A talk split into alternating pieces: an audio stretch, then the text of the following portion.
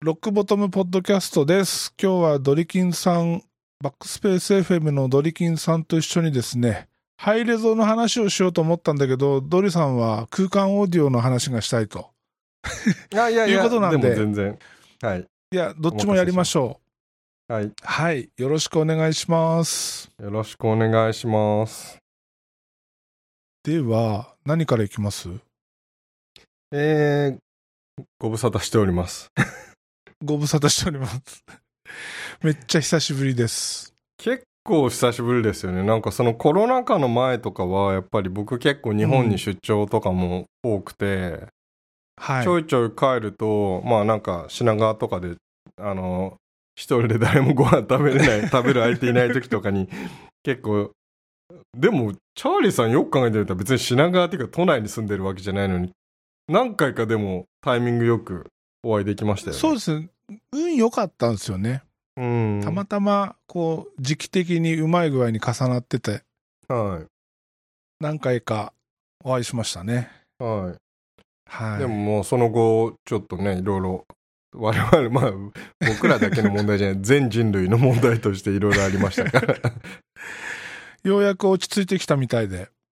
どうなんでしょう。でもちょっと、気をつけようかな。なんか、先週とかもうなんかマスクなしでバーみたいな感じに、まあ僕サンフランシスコに住んでるんですけど、その、まええあワクチンがもうほぼ終わったから、はいい。いかなと思ったんですけど、まあ、やっぱりなんかあんま浮かれてるのも危険だなと思って、ちょっと、なんか今日とかマスクまたしようと思ってして ました。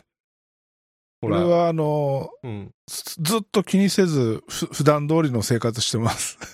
まあ、あの、特に外とかはあんまりどのくらい効果あるかわかんないですけど、まあどちらかというとなんかうん生活習慣にしといた方がはい。癖になっていいかなっていうぐらいで。まあなんかその意識をする癖をつけとこうかなぐらいな感じですけど。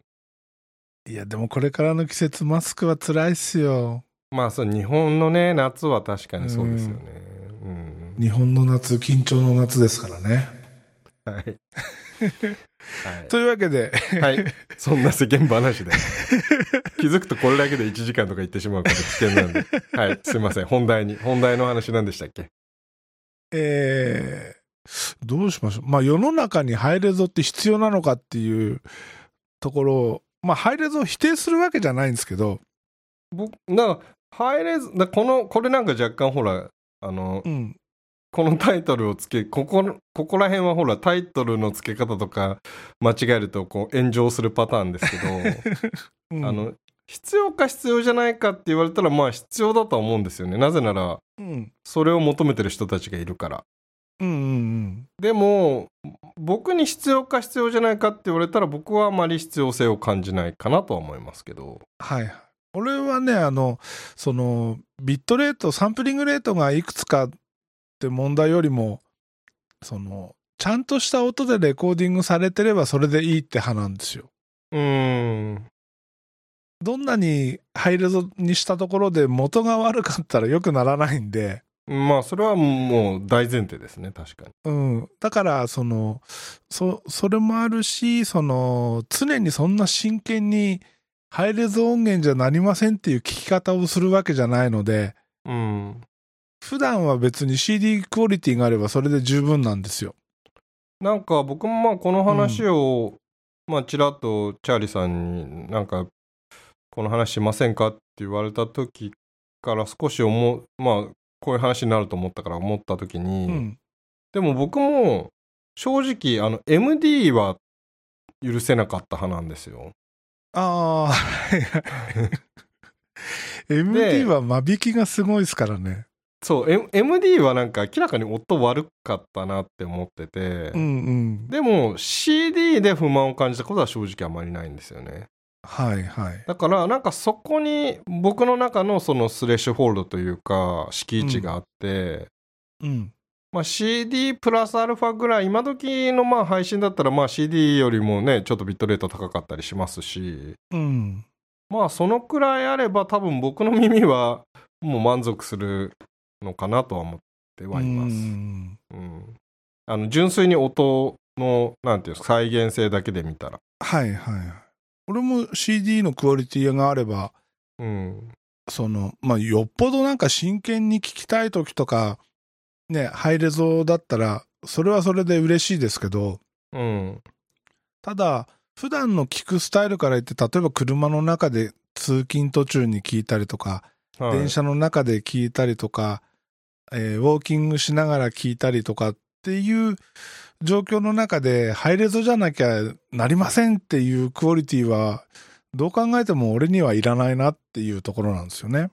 そこは僕もだから多分同じチャーリーさんと僕は少なくともあの感覚的に別にそれは正しいとかじゃないと思いますけど、うんうん。同じようなところは求めてる気がします。その C、しつこいですけど CD、MD の時は MD の時は本当に電車の中とか聞いててもなんかこれ音悪いなみたいな のがちょっと気になるレベルだったんですけど、はいはい。なんか今ってし、そのハイレゾ、あの、Apple Music とかでも今ハイレゾできるようになったから、ハイレゾ、えーどうだ、こうだで聞き比べるんですけど、あれって結構、本当になんていうんですか、耳を澄まして、で、ちゃんと、と環境を作って、ヘッドホンを、なんかこう、AB テストじゃないですけど、横に並べといて、うん。はい、聞いて、はい、次聞いて、みたいに切り替えたらもう全然違う。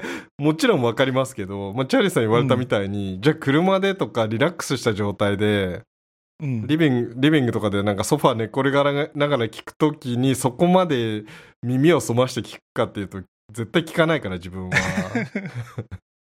その違いに多分気づけるほど、あの、そ気を、なんて音にそこまでの集中力を持って聞聞けないので、う。うん、あの、まああっても別に音が悪いいのももちろん理解できますけど、多分、うん。あの、実際に音、音楽を楽しんでるシチュエーションではその違いが、まあもしかしたらその人間の能力で意識してる以上の中にこう、アルファ波みたいなの出る、出る違いがあるかもしれないですけどね。まあでも、まあわわかんないから、まあいいかなっていう派ですね、僕も。そこまでは。はいはいうん。俺ね、これ、まあ、ハイレゾを全面的に認めちゃうと、うん。まあ、みまあ、認めてるんですけど、はい。あの、俺、レコーディングスタジオにいた時って、えーテープレコーダーはデジタルの時代だったんですよ。ほその、レコーディングする、素材を取る、取りためるテープレコーダーっていうのが、う。はい。えーちょうどデジタル全盛の時代で、はい。で、そのレコーダーがですね、16ビットの 44.1kHz、もしくは 48kHz うん。までしか使えなかったんですよ。うん。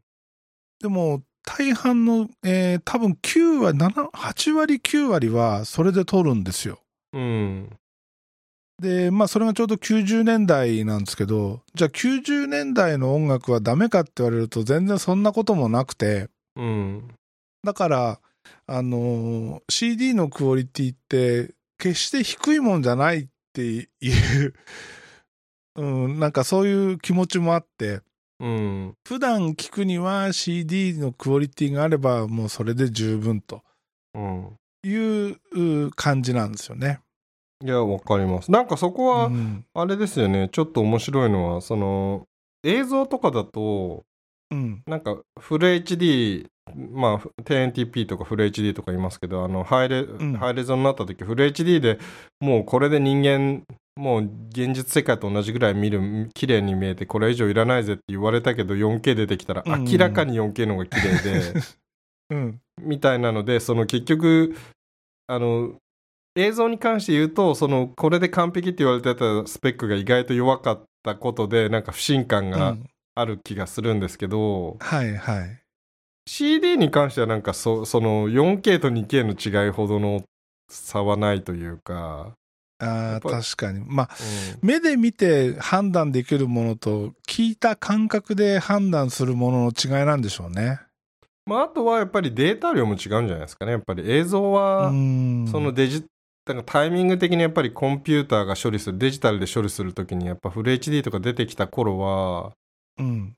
あの、どちらかっていうとコンピューターとか生産、制作側の処理能力が追いつかなくて、まあこのぐらいにしといてしょうがないみたいな感じだけうんど、まあオーディオに関しては比較的早い段階でコンデジタルの処理能力が人間が必要とする、なんていうんですか、解像度満たしてたんじゃないかなっていう気もしますけどね。はいはいはい。うんまあなんせね、この CD の企画は、あの、カラヤンが OK 出したぐらいですからね。あーなんか、カラヤンがこの企画で OK って言って決まったに、えー近い感じなんですよ。それってだからクラシック、うん、僕はあんまりそのカラヤンとか、もうもちろんなんか名前は聞いたことあるレベルですけど、うん。なんかあれなんですか？あの、堅物で、なんかもう、なデジタルなんかダメだ、みたいな感じ。ほん、あの、こんな音じゃ出直してこいみたいな厳しい人なんですか？あのー超有名な指揮者だったんですよね。うん。で、その人が CD を、CD の企画を作るときに、このクオリティでこの時間、このディスクに入るなら、このクオリティでいいんじゃないっていう最終的な GO を出したって言われてるんですよね。うん。だから、クラシックの中でも、まあ、このレベルだったら OK でしょっていう企画なわけですよ。うん。で、その映像の世界と違って、えーなんていうのかな。映像の世界って見た目でね、荒いとか詰まってるとか見えちゃうから、うん。余計その気にする人も増えるんだけど、音の世界って実はそんなに真剣に聴いてる人ってあんまりいなくて、うん。聞いててもほとんど歌しか聞いてないっていうパターンが多いかなっていう。うん。でそこさえ綺麗に聞こえれば、ある程度は OK なんじゃないのかなっていう感じはするんですけど、うん。うん。あでもなんか僕今その話この話をしていて思いましたけどやっぱ最初にチャーリーさんの言われたところに戻っちゃいますけどうん。結局映像もそのフル HD でもそのめちゃくちゃ、例えばゲームオブスローンズみたいなああいうもうめっちゃ金かけてプロい一線級の人が作ったフル HD の映像ってもう別に 4K より綺麗じゃ解像度感とかも別に 劣ってないしうん。むしろ全然綺麗で、はいやっぱりその、4フル HD っていう企画の中にどうやって綺麗にマスタリングするかの技術ってきちんとやれば、うん。その中に収めても、多分相当再現できる枠だと思うんですよね。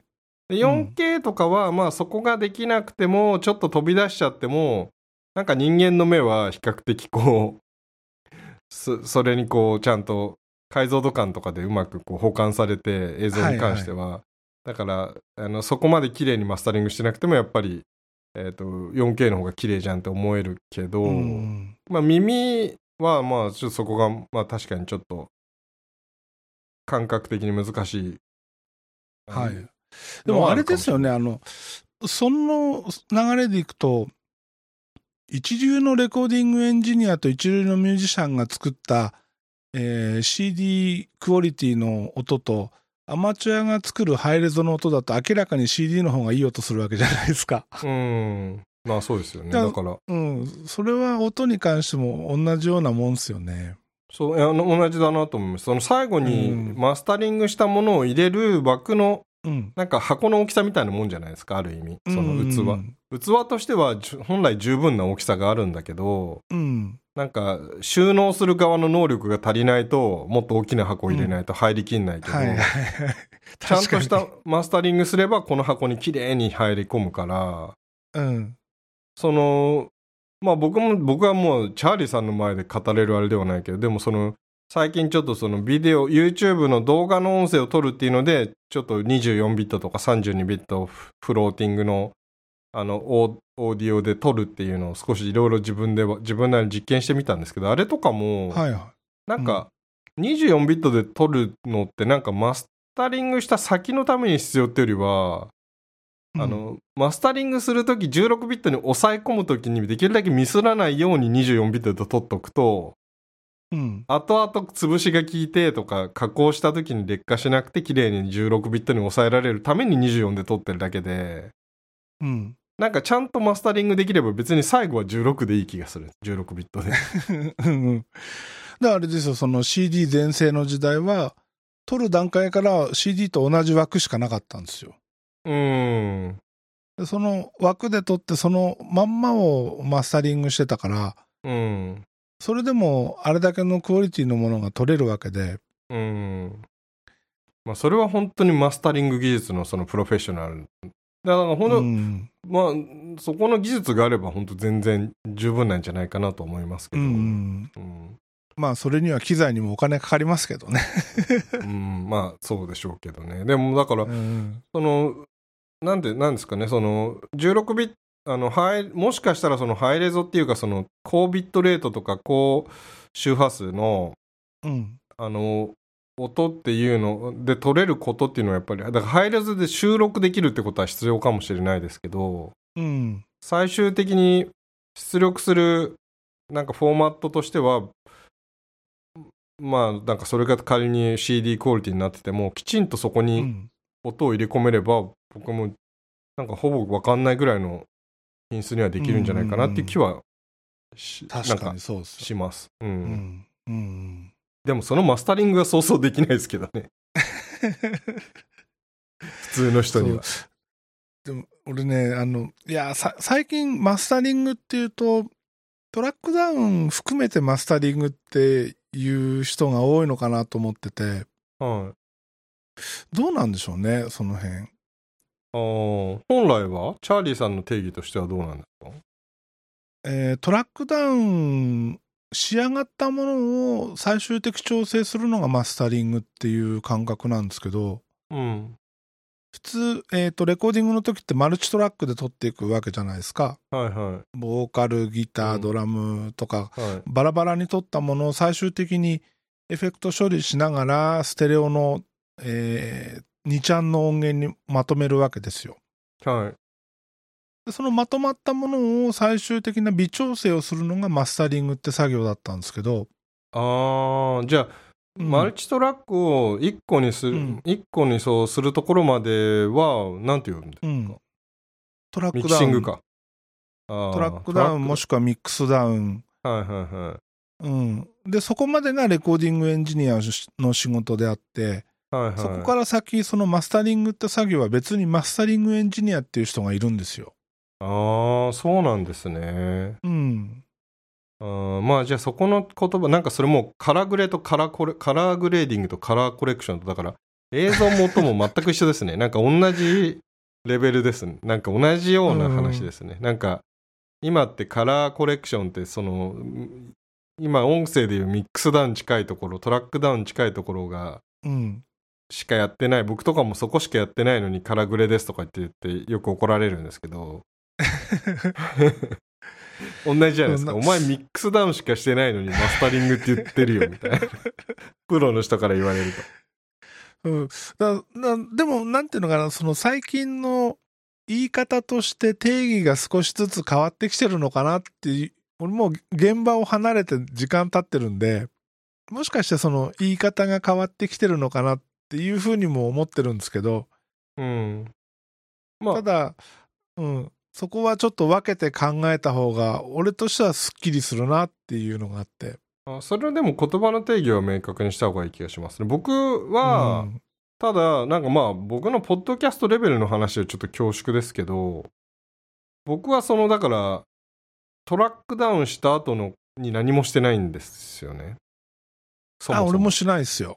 でむしろトラックダウンするとかミックスダウンする時のマスタートラックに一応うん EQ とかそのちょっとその最後ラウドネス調整するみたいなのはしてるんですよだからあそうなんですか。うん。感覚的にはトラックダウンと,、えー、とマスタリングを一緒にやっている感じです。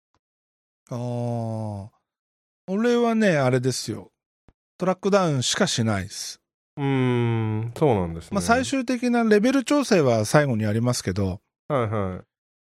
それ以外のそのマスターチャンネルに対して EQ かけたりっていうのは一切してないです。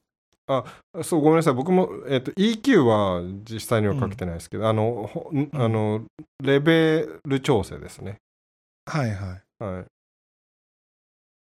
はしてますね。配信あの最後うんの配信する。る段階でちょっと持ち上げ気味にはい、突っ込ませるぐらいまでしかしないですね。僕もそれはそうですね正確には。うん、ただそれをあの Adobe Audition とかだともうマスターのトラックにかけちゃってその書き出しとしては1回で終わっちゃって、なんかその一回ステレオになってから加工するみたいな工程はせずに、うん。一回でやっちゃってますね、両方。うんうんうん。うん。でもそれは、あの、あれですよ。俺の感覚でいくとトラックダウンなんですよ。あ、そこまではまだトラックダウンなんですね。うん。僕はなんか、なんかもう後付け言い訳がましいけど、マスタートラックになんか加工してっから、それも入れてマスタリングでいいじゃんみたいな。自分に都あ合よくステレオ、ステレオ音源に仕上げるまでがトラックダウンなんですよ。うーん。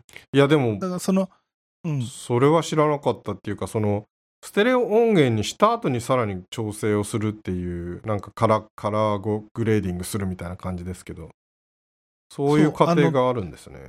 例えばアルバムだと10曲とかあるじゃないですか。はいはで、トラックダウンって1曲ずつやってくんで、その、1曲1曲に、その、なんていうのかな。ばらつきじゃないですけど、その、ニュアンスが変わっちゃったりする可能性があるわけですよ。い。うーん。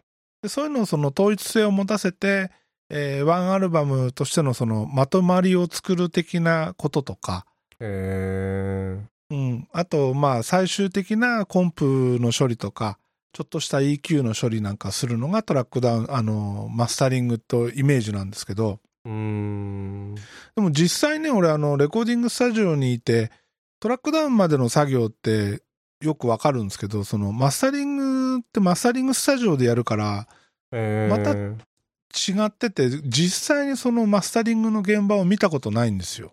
うーん。うんそうなんですね。そんなに分業されてるもんなんです。じゃあもう専門性も全然違うんですね。うん。だちゃんとマスタリングエンジニアっていう職業があるんですよ。へえ。いや、なんかその、マスタリングする、僕のイメージでいうそのさ、マスタリングってできるだけ劣化しちゃいけないから、その、トラックが分離してる状態でいろいろやってないといけないのかなって勝手に思ってました。ああ。そこは、えートラックダウンです。うーんなんかその 常に動画に動画に置き換えて考えてしまうところが申し訳ないんですけどなんかイメージだと一回 MP4 にタイムライン全部書き出してからうん。さらに1個になった動画をさらに編集しますみたいになると動画で考えるとなんかすごい劣化しそうじゃないですか、画質とかが だから、多分その、えー DAW、ね、DTM っていうか、その、パソコンで処理をする時代になって、その辺の意味合いが変わってきて、今は、その、ね、トラックダウンっていう言い方じゃなくて、マスタリングっていう言い方に変わりつつあるのかなっていう認識でもいるんですけど、うーん。うん、だから、ちょっとね、その辺はね、俺、もうリアルタイムじゃないんで分かんないんですけど、うーん。うん、まあでも定義は曖昧というか工程は曖昧になってるのかもしれないですね。そのうん。どんどん一体化してきてるというか。かもですね。えー、ああそれは全然知らなくて勉強になりました いや、こんなの普通知らないっすよね。いやなんかほとんどの人がマスタリングとトラックダウンのことをマスタリングって言ってたんじゃないかっていう疑惑、ですようね。んうん。えーはい、っていうなんかレコーディング、ね、案の定なんなんとなく予想してましたけど あのレコーディングとでハイハイハイレゾなんじゃないですか？まあまあ、ハイレゾはそんな感じでいいじゃないですか？あもういいんですか？それは。そんな？えー、でも、まあうん。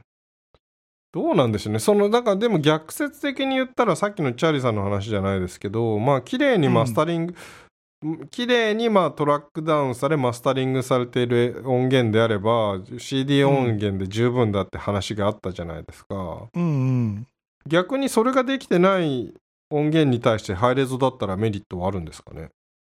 これはね、個人的な考えですけど、その、ちゃんとできてないものを、そうやってハイレゾにすると、より荒が目立つんじゃないかなと思うんですよね。うーんなんかどうなんでしょうね。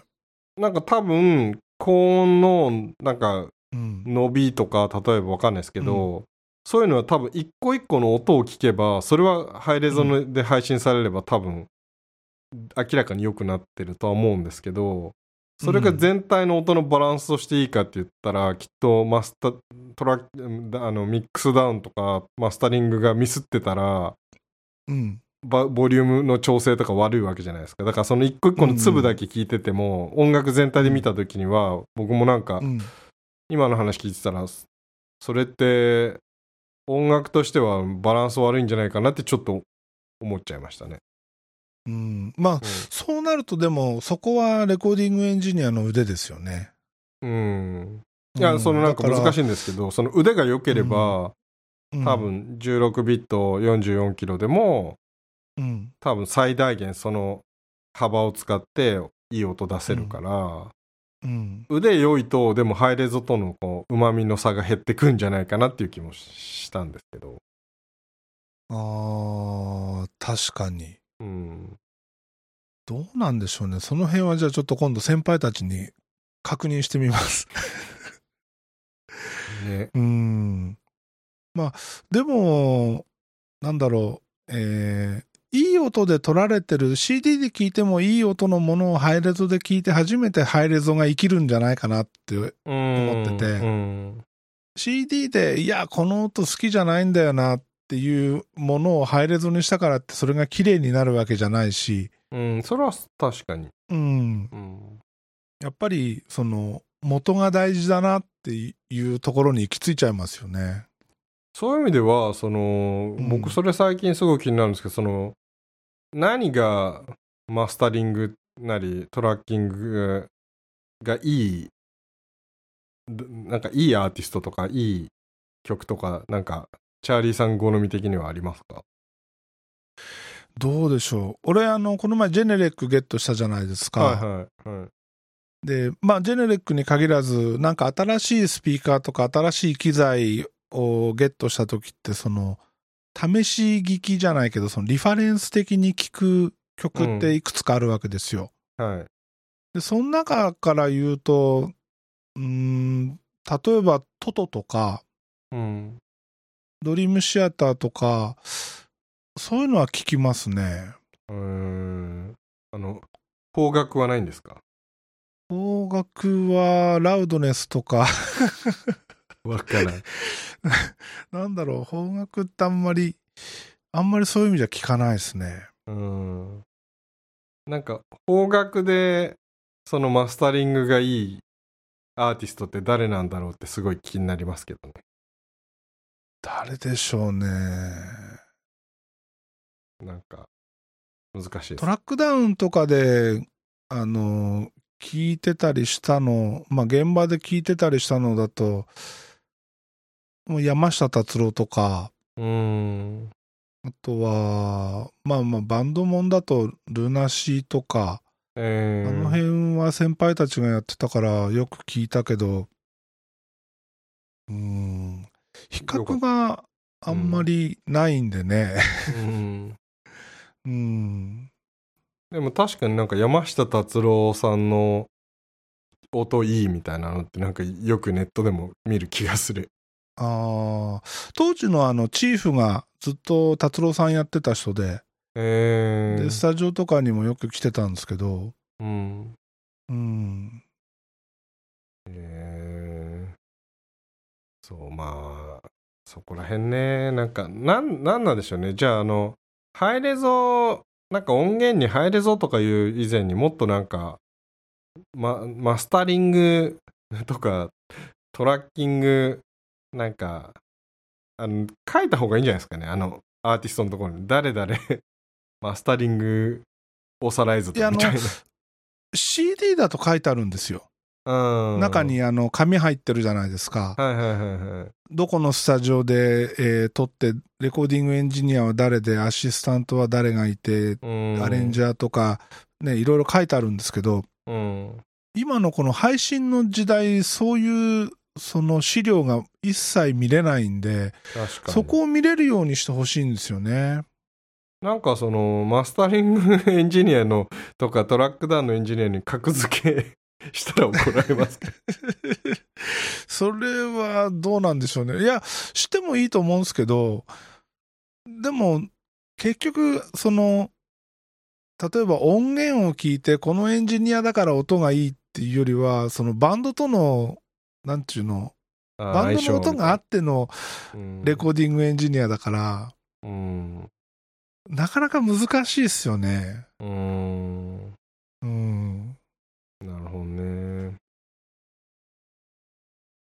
いやー、でも、なんとなくその、もやっとしていたハイレゾに対しての気持ちは、なんかすごい、少しこう自分の中で消化できた気はします。そうか。やば。松尾さんより分かりやすい。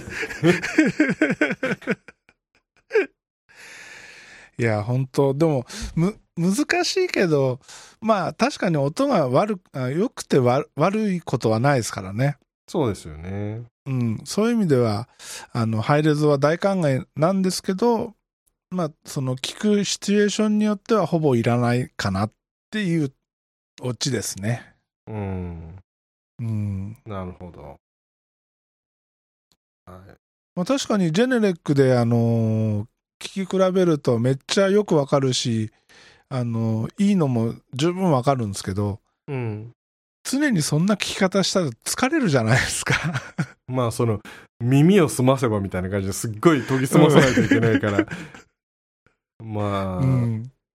ね僕もそこはだからうん。本当にそんな感じ、その聞き比べて違い分かった音綺麗すげえって思う感動はあるんですけど。う、んうんうん。うん。ただたまにその BGM 的にただな流してるだけの時に、ふと、あの、やべえ、今のキックの音すげえなとか、うん。あの、このギターのここの音いいなって、こう、なんていうの、耳に入ってきて、しばらく真剣に聞いちゃうってことはしょっちゅうありますけど、うん。でも、それはあくまで、ね、ちゃんとした環境で聞いてるからって、そうなるわけで、うん。車の中で聞いてたからってそうはならないですもんね。うん。まあでもやっぱりそのまあなんか同じような話になっちゃうかもしれないですけどなんかそのどスペックテ技術的なスペックで語るよりはやっぱりその純粋に聞いた時の感覚としていいか悪いかっていうのの方が僕も重視したいなと思うので。うんはい。そうあんなんかそうそれで結果的にさっき言われてたみたいにうわこの音すごいって思ってそれがハイレゾだったらもうあやっぱハイレゾすごい良かったんだってなると思うんですけどうん。なんかそもそもリラックスして音を聞いてる時にまあうあのね対してなんかちょっとこれ物足りないなと思ったものがハイレゾになったからってさっき、まあ、チャーリーさん同じこと言われてましたけど良くなるわけじゃないからうん。まあそっちを良くしてほしいなとは思いますけどねそもそもの音を。ですうね。ん。そう。いや、まあなんか綺麗にまとまったんじゃないですか？あの、あれじゃないですか、その、あの、大丈夫ですか？炎上しないですか？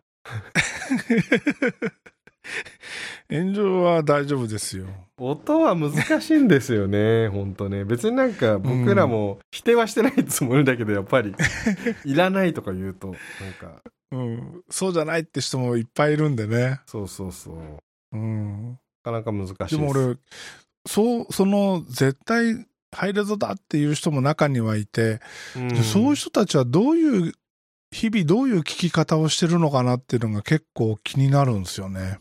でもあれじゃないですか、なんかその、絶対音感じゃないですけど、生まれながらに耳の解像度が高いとか、その、なんか物理的なスペックが高い人とかはいるのかもしれないですよね。なんかその視力。視力と一緒じゃないですか。視力だって別うんうにん。なんか4.0とかある人もいるわけじゃないですか、うんうんだから8.5とかね。そうそうそう耳の 耳の分解能がめちゃめちゃ高い人とかはいてああ、確か僕に。は MD と CD の差ぐらいでもう満足しちゃったけど、うん。なんかそそれと同じぐらいの感覚がスライドして CD とハイレゾの中で聞き聞き心地が変わっちゃう人とかがいればまあそういう感覚になるのかもしれないですよ、かもしんないですね。うん、うん。だからっていういい落としどころ はい。じゃあ、はいあの、ドリさんが話したがってた AirPods Max いきますか。ああまあこれも僕もさんでもチャーリーさんマックス買ったんですか？買ってないです。もうだからもうそんな人とは話したくないですよ え、じゃあそのマックスの良さを教えてくださいよ。いやいや、だからマックスの良さは、もう僕は何度ももうずっと最近それしか言ってない。マックスの、マックス良さ語るうざおじさんみたいになってますけど。あのーまあ、いくつかあるんですけど、ポイントは。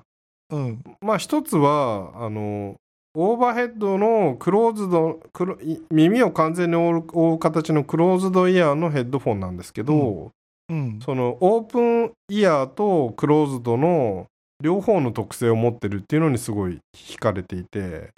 うん。あのやっぱりノイズキャンセルがアクティブノイズキャンセルがあろうがなかろうがやっぱり耳を完全にこうなんですか耳栓ではないけどこう完全に追い尽くすタイプのヘッドホンってやっぱりちょっと自分の声がこもったりするじゃないですか、えでそれがまあもちろん遮音性が高くなって音楽は楽しめるんですけど、まあ、例えば今みたいにこうやって自分で喋、ポッドキャストとかまあ電話とかで喋りながらやるときってやっぱりちょっと自分の音が変に聞こえてエコーバックしてくるから、なんか気持ち悪かったりするんですけどえはい。とかあと周りで話してる、ね、家族とかがいるところでなんか自分だけヘッドホンしてるちょっとなんか音の感覚変わって外の音が逆に入ってくる音が嫌な感じになる。まあだからノイズキャンセルがあるんですけど。でも、なんか AirPods Max のその素通しモードみたいなのがあるんですよ。外の音、はい。うん。それはもうあれ？これ俺つけてないの？みたいな。本当に本当に。これ森じゃなくてですよ。自分の声もこもったり、全せず？くないです。今もう普通に AirPods Max で喋ってますけど。うん。なんかあのーあれですよオーディオテクニカのオープンヘッドホンモニタリングヘッドホン使ってるみたいな感じで聞こえでてくる外の音も聞こえるし、外の音も聞そこえますのヘッドホンから鳴ってる音も普通に綺麗に聞こえるって普通にマことですか？ミックスされて聞こえるんですへえ。で、ノイズキャンセルボタンを押した瞬間にそれが今度、えっと逆にその外の音が遮音される、えーまあ俗に言うノイズキャンセルヘッドホンの属性に変わるから、なんかその2つのヘッドホンの特性をどっちも持っているっていうのがまず一つ気に入ってる。ポイントはいはい。これって意外とあるようでないなと思っていてうん。でそれはもうなんか音的にはどうなんですか？音もまあ音は僕もだからあんまりもうこんだけハイレゾわかんないとか言ってるレベルなんでまああれですけど、まあ、僕の僕には十分あの満足できる音って良いと思いますうん。あれ、ドリさんって、ノイマンのヘッドホン買ったんでしたっけ？そうです。ねノイマンのモニタリングヘッドホンは有線のやつはメインで使ってますね。それと比べると、価格帯は同じぐらいですよね。価格帯も重量もなんか同じぐらいですね偶然にも。いやそれと比べたらもちろんそのとやっぱ全然、そうもちろんその解像度感とかそれこそそういうハイレゾ的なものを流すとかしたらうん。それは聞こえるものはあのき聞こえ方は変わりますけどそのあでもそれさっきの話で別に、ーうん。えー音楽楽しむ時にそこの、うん。なんかすごい高音が伸びてるとかをそのうん耳を澄まして聞くってことはないし、うん。えー、と純粋にリラックスして楽しんで聴いてる時に音の良し悪しが変わるほどの差はないというかどちらかというとなんかマックスは本当にか気気軽に聴いてる時になんか心地いいなっていうチューニングをすごいされてるなと思います。す。はいはであとなんか疲れないですなんかドンシャリ感とかなんかなんかアップルとかなんかビーツのヘッドホンだった時ってやっぱりすごい色付けしてい。うん。まあ、俗に言うドンシャリっぽい感じっていうかやっぱ低音強調したりとかなんかこうガンガン来るような感じに色付けしてたと思うんですけど、はい。あのなぜか AirPods シリーズはあのモニタリングヘッドホンとはもちろん違うんですけどなんかすごいすごいこう冷静な感じなんですよね音の作りが。が全然色付けしないって感じになうんうんなってるのも今の僕としては好みですね結構。うん。でも多分本当に何も色付けしないと Bluetooth とかでそれこそすごい劣化してる圧縮されてるから多分すごい色付けはしてるんですよなんか内部的には、うんでもそのしてるところが多分違うんですよね美味しいところをちゃんと上げてるって感じなんですね。うん多分そのあのえそういうああいうなんていうんですかこ圧縮音源の音をうん。ごまかすようなところの調整はすごいしてるけど、うん。でもなんかあの音楽の音自身を加工するような調整はしないみたいなポリシーなんじゃないかなと思うんですけど、やっぱあの価格なんですよね。いや でもう一個言いたいそのいいポイントは、これも何度も言ってるんですけど、そのヘッドホンってやっぱりなんかイヤホンでもそうですけど結局耳の一番そばで音が鳴ってるじゃないですか。はい。なんか本当耳のまあ物理的にだって耳の真横にスピーカーを近づけてちっちゃいやつにして、まあ、鳴らしてるんですけど、だからやっぱ音の音鳴るところが非常に耳のそばにある感じがやっぱりこううん。圧迫感というかそのなんか頭の中心に音が鳴ってるみたいな感じになるうんん。ですけど、あのーその空間オーディオ的空間オーディオね実際にはなくても結構その、なんか AirPods Max の音ってなんかそのちょっと距離感を感じるんですよ鳴ってる音の。だからななんかあのグルドンとかのタイムライン見ててもなんかたまにお同じことを言うみんなああやっぱりそうなんだと思うんですけどあの僕何度も思うのはあうん。俺ヘッドホン AirPods Max にスピーカー出力してないで iPad から音出しちゃってるんじゃないかってヒヤッとするときああ、あるんですはいはいはい。はあと思ってやばい。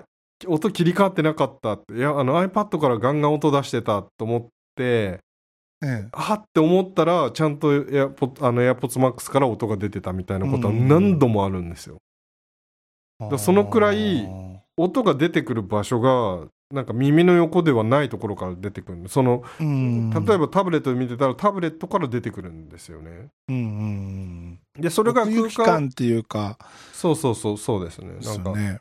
うんでそれが空間オーディオにするとさらにこうなんかちょっと奥行き感がバッて広がってうん。なんかちょっとスタジオみたいな環境のなちょっとプライベートシアターよく家でホームシアター作るみたいなぐらいのちょっとした小部屋にちゃんとしたスピーカーを置いてきい真ん中で聞いてるみたいな感覚になるのがうん。すごい気持ちいいなと思ってもう目を閉じるとなんか自分のプライベートスタジオにいるんじゃないかみたいな感じになるんですよ。へえ。だからそれはなんかこう今までのヘッドホンではできなかった体感だと思うの思ったのでなんか聞いてみたいんですけど、うんその、近くにないですよね。いやいやだからあのアップルはほら14日間返品フリーだから オンラインで買ったらもうその日に届きますのであのダメだったらその返品も多分すごい簡単にできるじゃないですか今えシール貼っえ。てなんか送り返すだけなんでうん。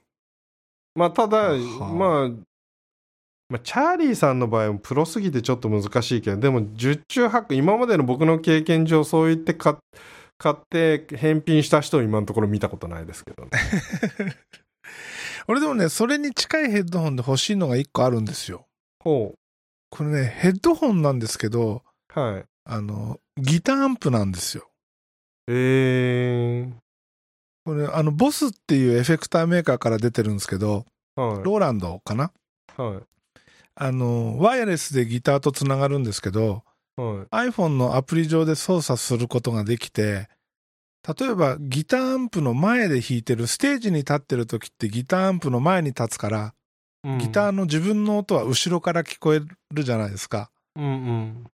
そういうのをね、あのシミュレートしてくれるんですよ。あーじゃあ本当に空間オーディオ的な感じですねうん。で、あの、うん何でしたっけ、ジャイロセンサーかなんか入ってて、首とか体をこう、向けるとその聞こえる方向も変わってくるみたいな。うんうん。なるほどね。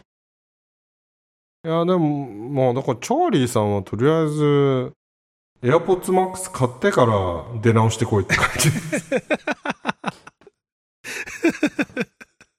じゃないともう、これ以上話にはならない。じゃあ、ドリさんも早く、ジェネレックの GLM スタジオ行きましょうよ。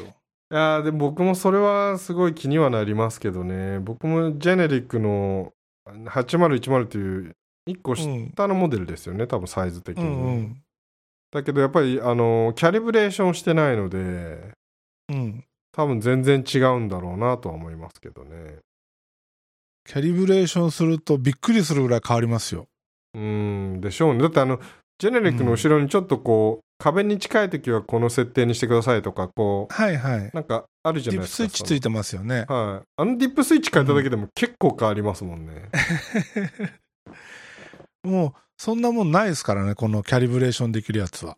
あ、そうなんですね。うん。ランポートがついてるだけで、うん。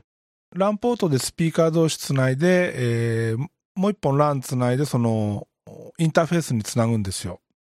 いや、でもあれもさ、なんか、あれですよね、あの、ジェネリックで、うん。なんかその、お試しでセットで、ね、ペリカンケースかなんかに、あの、そうそうそう。あの塗装なしのめっちゃかっこいいスピーカーが、はい。あの無料でお試しで試せるからよかったらどうぞって送りつけてくれるやつをやって、うん。まんまと引っかかった、ツボ買わされちゃったパターンでしょ チャーリーさん。そうそうそう。あれ、あれ僕も、あれなんで知ったんですか？あれね、どっかのサイトに出てたんですよ。えー。そうなんですね。そのキャンペーンでこんなのやってますってニュースが出てて、はい。で、ずっとジェネレック欲しかったし、はいその部屋で、でスタジオとかでは聞いてるけど、え部屋で鳴らすとどうなんだろうっていうのがあって、は試したかったんですよ。い。うん。で、ちょうどそれを見っけて、まあ実質タダだし、うん。1週間も借りられるなら借りてみるかと。はい。で、ぶっちゃけキャリブレーションはどうでもよかったんですよ。普通にジェネレックの音を聞きたかったんですよ。うん。で、ね、まあせっかくできるし、キャリブレーションもしてみるかってやったら終わりですよね。うん。こんなにまあ変わるのかっていう。いや、あれはもうね、僕も、僕もジェネレック、結局、えっ、と、3セット6個あるんですけど、8010が。それはおかしいですから。だけど、で、なんか、うんえっ、と、ユーザー登録とかしてるから、あれなんかメールで DM みたいにして送られてきたんですよ。うん。でもう、一瞬僕も、あーって思ったんだけど、あ、これ絶対買わされるやつだと思って、やめたら、その数日後にチャーリーさんが、なんか、あ、なんか手に入れてると思って、どうなるんだろうってすごい興味深く見てたんですよ。したらまんまと買わされてるって思って、危なかったって思いました。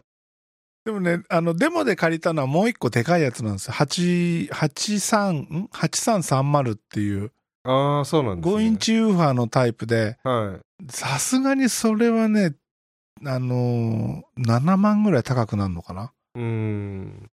ちょっと無理でしょうと思って、この一番小さい、この、えー GLM スタジオ対応で一番小さいやつにしたんですよ。うん、いや、でも、まあ正直欲しいですね。あの、でも、その、8010のこの一番ちっちゃいジェネレックのモニタリングスピーカーでも、うん。めちゃくちゃ音圧、音量あるじゃないですか。うんうん。だってもう、正直半分以上なんか絶対レベル上げられないから。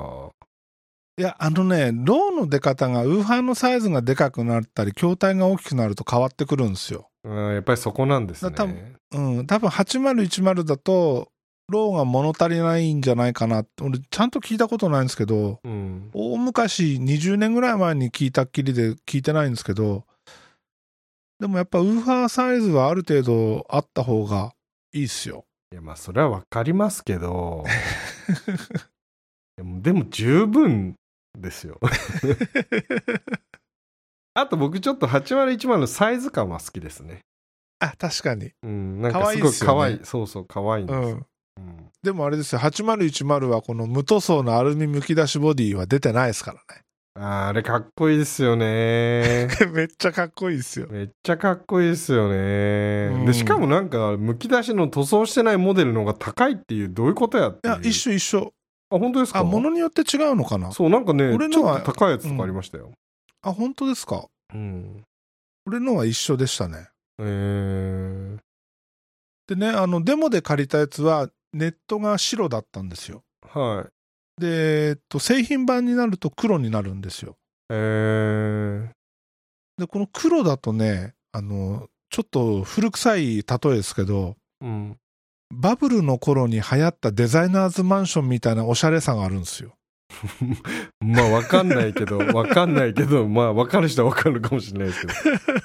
ええめっちゃかっこいいです。そうなんですね。いやーあれはいいなとは思いましたけど。行きましょうまあでももうちょっとへ広い部屋とかだったらいいですけど、まあ今は我慢しとけ。でもジェネレックは僕はあの、うん。テレワークにはめっちゃおすすめしたいですけどね。ほあのーそのテレビ会議的な時に？そう、ビデオ会議の時に、うん。あの、いや、これモニタリングヘッスピーカーのよ、い、なんか予想外な、な利用ケース、なんかメリットのある利用ケースだなと僕は密かに思う。あんまりこれ、ポッドキャストとかでも自分のポッドキャストとかでも言ったことないんですけど、うん。あの、フラットに解像度感高いじゃないですか。うん。めちゃくちゃは喋ってる人の声が聞こえる、聞きやすいっていう。はあはあはあ。俺ね、あの、はい。チャットで、あの、ボイスチャットで使ったんですよ。はいはい。そしたら、それぞれの喋ってる人の、その、ルーム感までわかるんですよ。そうそうそう。分解の半端じゃないですよね。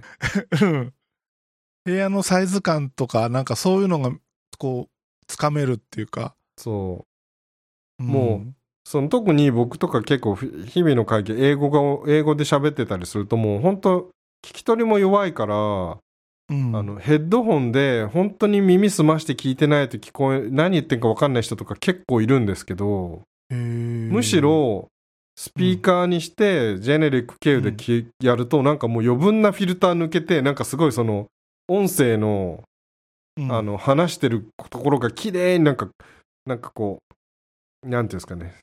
ちゃんとフィルほんとフィルターされて、うんうんうん、あの来るかかのようにすっごい聞き取りやすくて僕だからももうヘッドホンしないでビデオ会議できるしあの結構スピーカーで出すとエコーバックしちゃうだけじゃなくて、やっぱり喋り声が聞きづらいからスピーカーでやらずにヘッドホンでビデオ会議する人って結構多いと思うんですけど、それってスピーカーが悪いんだと思うんですよねその一つの理由として。うん、でなんかそれがないからもうあその時にえ正直その時に一番このスピーカーの凄さを実感したかもしれないです、うん。へえそ俺そういうシチュエーションがないからな。う、うん、まあでもなんかこれは非常に誰にもおすすめできないですけどもし そういう環境があったらおすすめ。まあチャーリーさんの場合だからそれでオンラインズーム飲み会とかしてみたまあでもそのそれぞれのお空気感聞こえるって言われたんでまさにそれだと思いますけど。うん。へえじゃあドリさんも GLM ゲットするってことで。えー、まあちょっとチャーリーさんのでちょっと気にはなりましたね。いやなんかいいですよ。ワンチャンスその今あるジェネリックをうん。マルチチャンネルに分配すれば。あれでも8010だったらキャノン入力ですか？キャノンじゃないですね。あの標準プラグですね。はいうん。あ標準ん？違う違う RC RCA プラグ？あうんうんうん。はい。ですね。G シリーズってやつですよねそしたら。あそうそうごめんなさい。僕のやつは8010の、えっ、と、そうあのそう G シリーズってやつです。そのそうね。フォンがいらない方です。あのそっちの方あれがあの扱いやすいんで。PC の脇に置いてあるのも？それもそうですあそうなんですか？えじゃあインターフェースとはピンでつないでるんですか？そうあのもともと結構いろんなところで使いたかったんで使いあの、うん。オーディオインターフェース依存しない方が使いやすいなってアドバイスもらって、G シリーズ僕が買ってたんです、でもなんかもう G シリーズ実はあのあれですよね。ディスコンになってて多分8010相当の一番このちっちゃい G、G1 ってやつだと思うんですけどうん。多分世の中にある在庫限りで買えないと思いますね。へえそう。でもまず買いあさっちゃいました。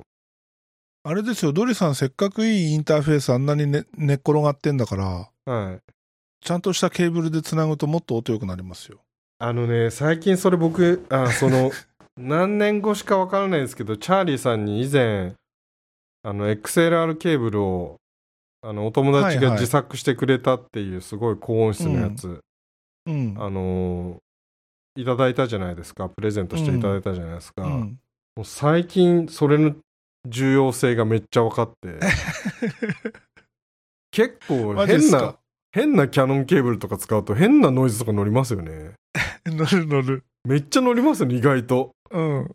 で、この間、なんか、その、僕の最近使ってるカメラってなんかキャノンが2本刺さるんですけど、2本刺さって、その LR で、えっ、と、ショットガンマイクとかつなげられるんですけど、うん。同じマイクを、えっ、と、同じマイクを LR 両方挿して、で、1個をチんャーリーさんからもらったケーブルで、1個はなんか適当に Amazon で買って安いケーブルで挿してたんですよ。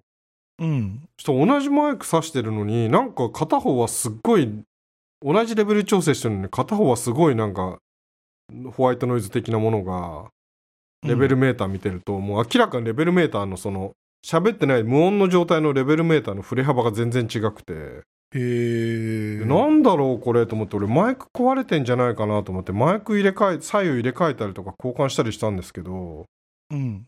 でもなんか変わんないなと思って、結果的にケーブル変えたら変わって、はーって思って、このケーブルもっとくださいって思いました。ちなみに俺今使ってるケーブルバージョン2です。おー、作り直してもらって、はい。よりこう、ハイファイな音にしてもらったんですよ。えー、ください。くださいって言っといてください。僕にも作ってください。お金払うんで。え多分言うと喜んで作ってくれますよ。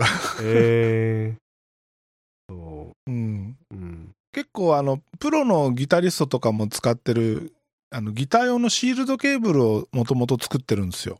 うーん。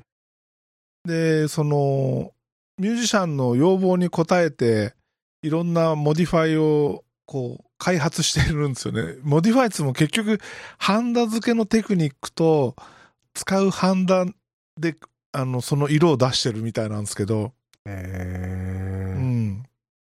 やもう俺はちょっと最近、あの、本当心の中でチャーリーさんありがとうって、つい最近感謝したのをようやく共有で言えてよかった。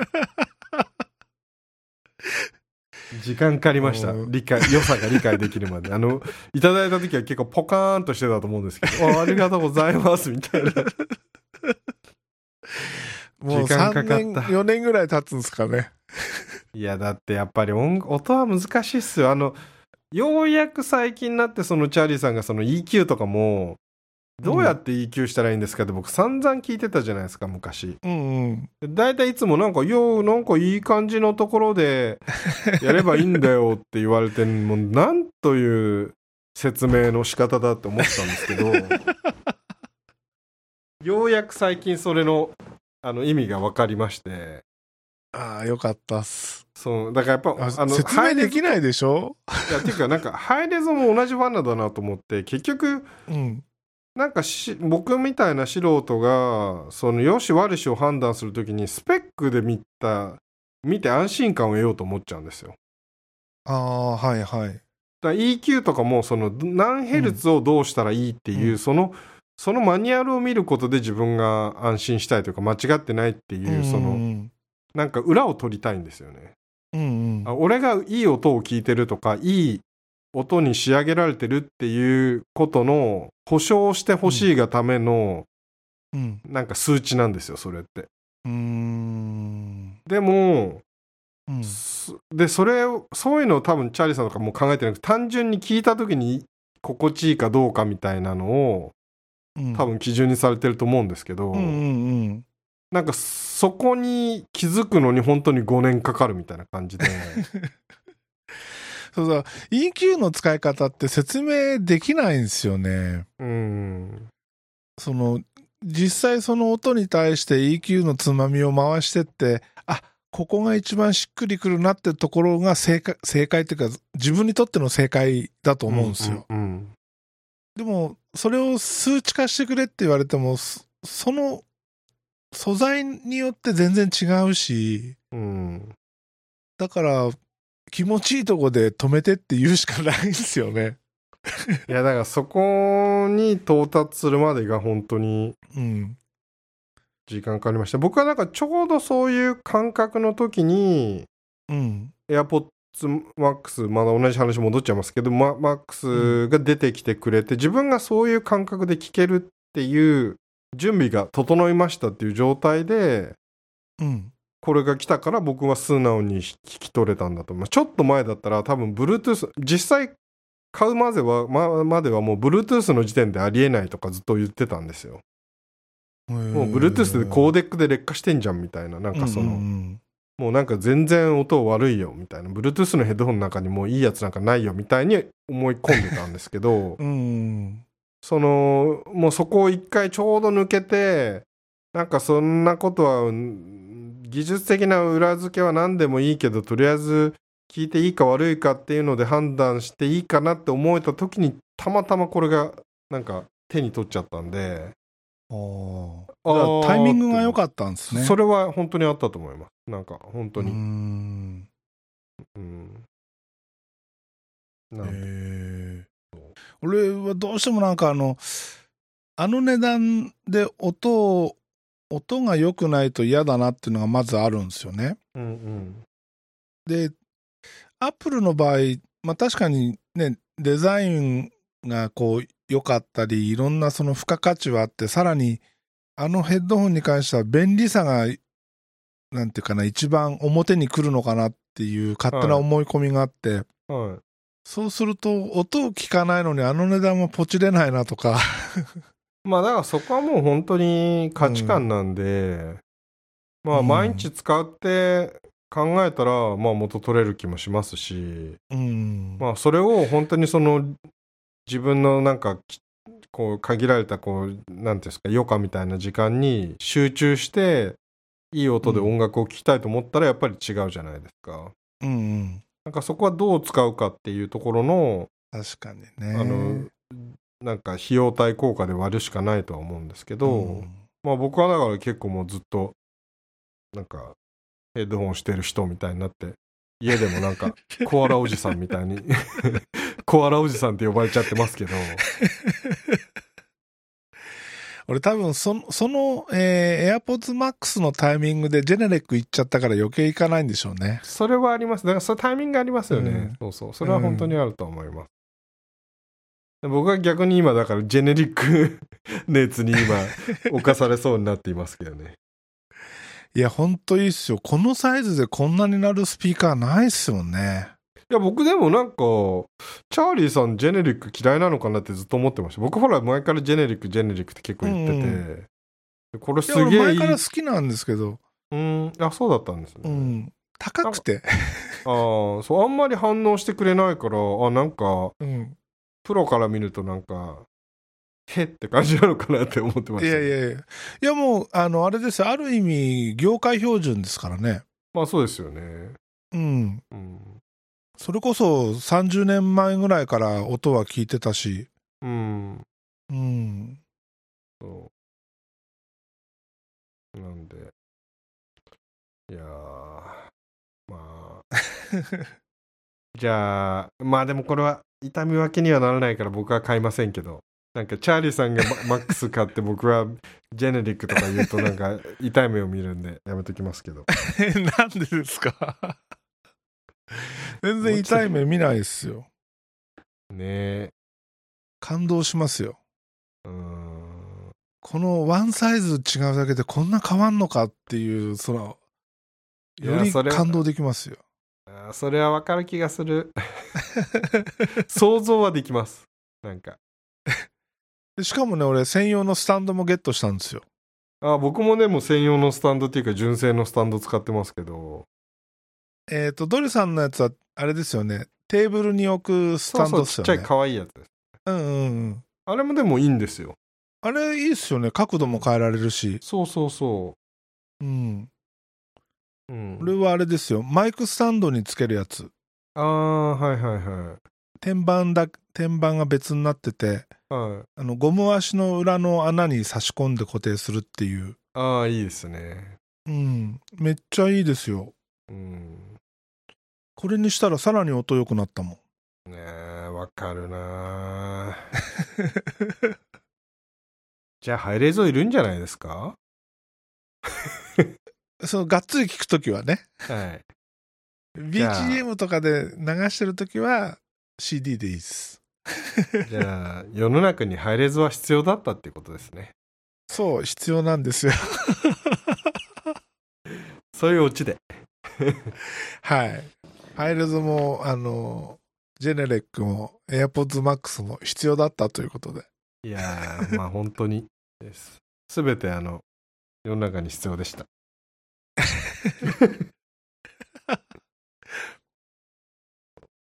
ねえそういえば今日ね、新しい、えーあるものが届きました。お、何ですか？アポジーのピンマイク。えー、出たばっかなんですけど、はい。あ、それ見たかな？はいはい。クリップマイクデジタル2っていうマイクなんですよ。あ僕もそれ一緒に悩んだやつかもしれない。どうですか？さっきね、テスト録音してみたんですけど、はい。ちょっとこもり気味かなっていう、は肺の抜けが悪いかなって感じはするんですけど、うん。まあ、その辺は編集の時に EQ かませばどうにでもなりそうかなっていう感じですね。うーん。うん。そう。いや、アポジいいですよね。アポジいいっすよ。インターフェースがいいんですけど、でもマイク初めてなんで、アポジシンフォニーデスクトップも、じゃあぜひ。ああんなクソ高いもん買えないですよ。アポロツインに続いて。アポロツイン欲しいんですよね。僕今、アポロツインが1台眠っている。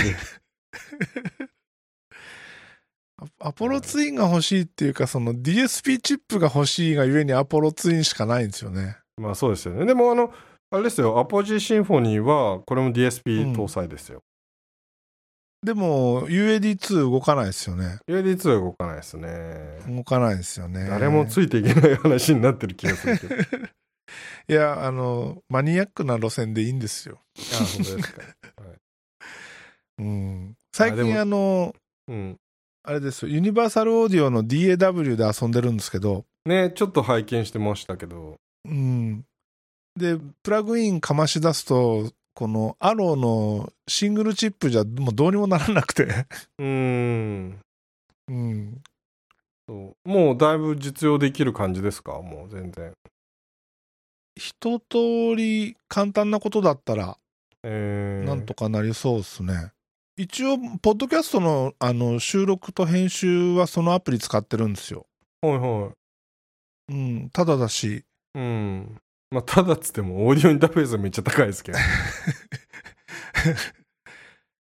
で、えーあのー他の DAW 使うと、プラグイン挿すとき、コンソールアプリ立ち上げなきゃいけないじゃないですか。はい。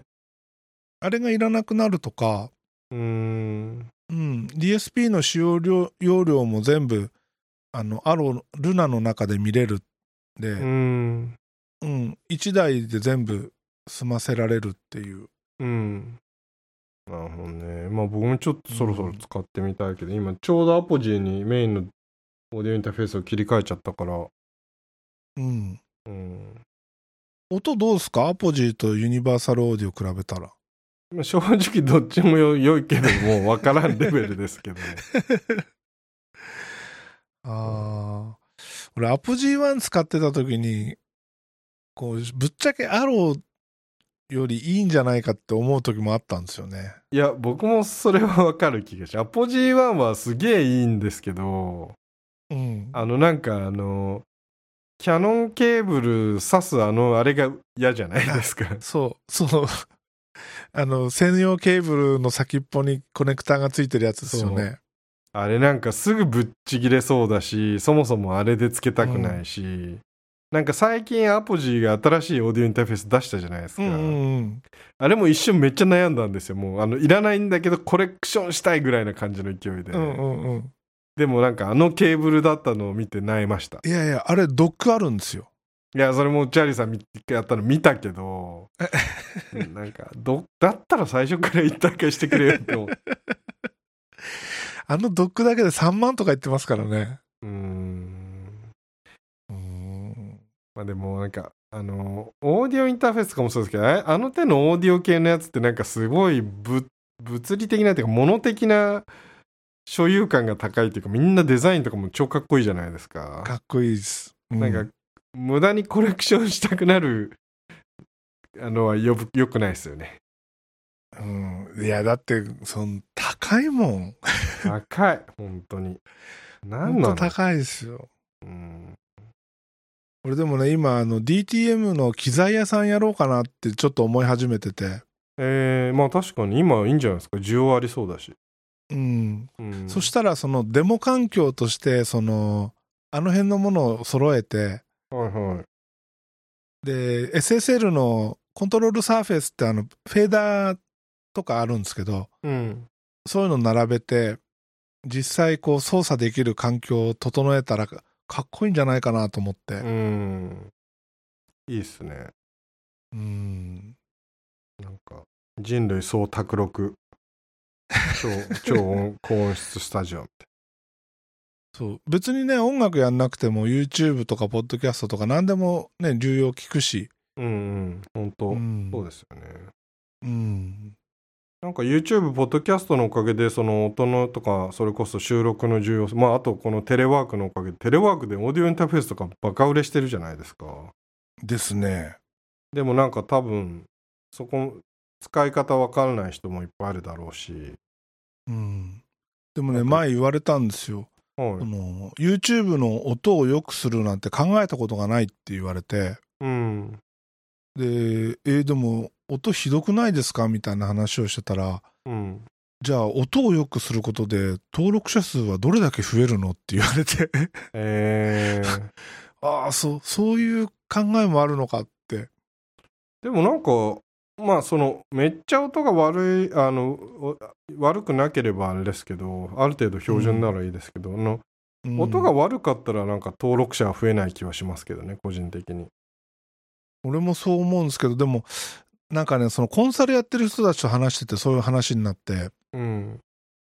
だから、あんまりその考えてる人いないのかなうん、でもなんかトップ YouTuber の人とか結構みんなマイクとか気使ってますよね。ショットガンマイク確実に使ってたりするから。うん。でもね、それに関してもちょっと思うところがあって、はえー、まあそれテレビ局もそうなんですけど、い。うん。いい機材イコールいい音で終わるんですよね。ああ。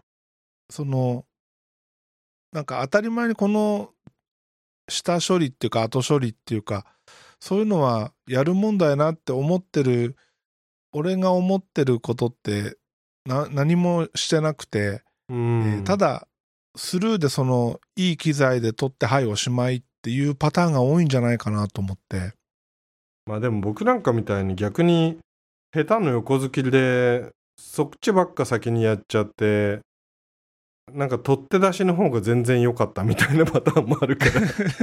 多分中途半端にやるぐらいだったらいい機材で何もしないぐらいである程度うん。その機材の訴状だけである程度持ってくっていうのはまあありな気はしますけどね。まあまあそれはありっちゃありですよね、うん。うん。ただなんかもったいないなと思っちゃうんですよねまあ、それはまあプロの視点からすればそうでしょうけど、うん、うん僕とかは逆にもう最近身の程が分かってきて できるだけ何もしないようにしようとか。いやでもそれ言うと俺のやり方多分ドリさん知ったらえそんだけしかしないのって思うと思うよ、ああそううん。そうかもしれないですね。まうん。ああのあれですもんね。プロになればなるほど。だってだって結局いじればいじるほど劣化は絶対するわけですから何かしらこう。ん。う多分そのピンポイントでどんどん最低限のツボをつく方がいい気はしますけど。まあ楽しようって方向にい行っちゃってるっていう考えもありますけどね。いや僕は今それをよく言おう言おうとしたんですけど。はい。うん。なるほどねまあそんなところっすかねそうっすねいや結構ちゃんとした話になったんじゃないんですか？自分で言うなって感じですけど。いやいや、俺も思ってた以上にちゃんとしてるなと思って。おお素晴らしいっすよ。ー。いやありがたいっすね。いや、もう本当ありがとうございました。いえいえ、こちらこそ。なかなか2あの。年ぶりぐらいに出ていただいたんですもんね。なんか誰もこう、ポッドキャストのゲストとか全然声かけてくれないんで、え、マジっすか？そうなんですよ。僕全然、あの、自分のポッドキャスト結構いろんな人ゲスト呼んだりするんですけど、全然誰からも声かかることがなくて、すごい、あの、嬉しかったです。ありがとうございます。ありがとうございます。俺なんて最近ずっと一人ですよ。あーまあ、そうっすよね。まあでも、喋れんからいいんじゃないですか。チャーリーさんもずっといやいやい喋り続けれるから、そんな。や。いや、それドリキンさんにはかなわないですよ。いやいやいやいや、結構いい勝負だと思います。はい。というわけで終わりましょうか。はい、ありがとうございました。はい。どうもありがとうございました。はい、あまたおりがとうござい願いしました。ます。はい、はい失礼します失。礼します。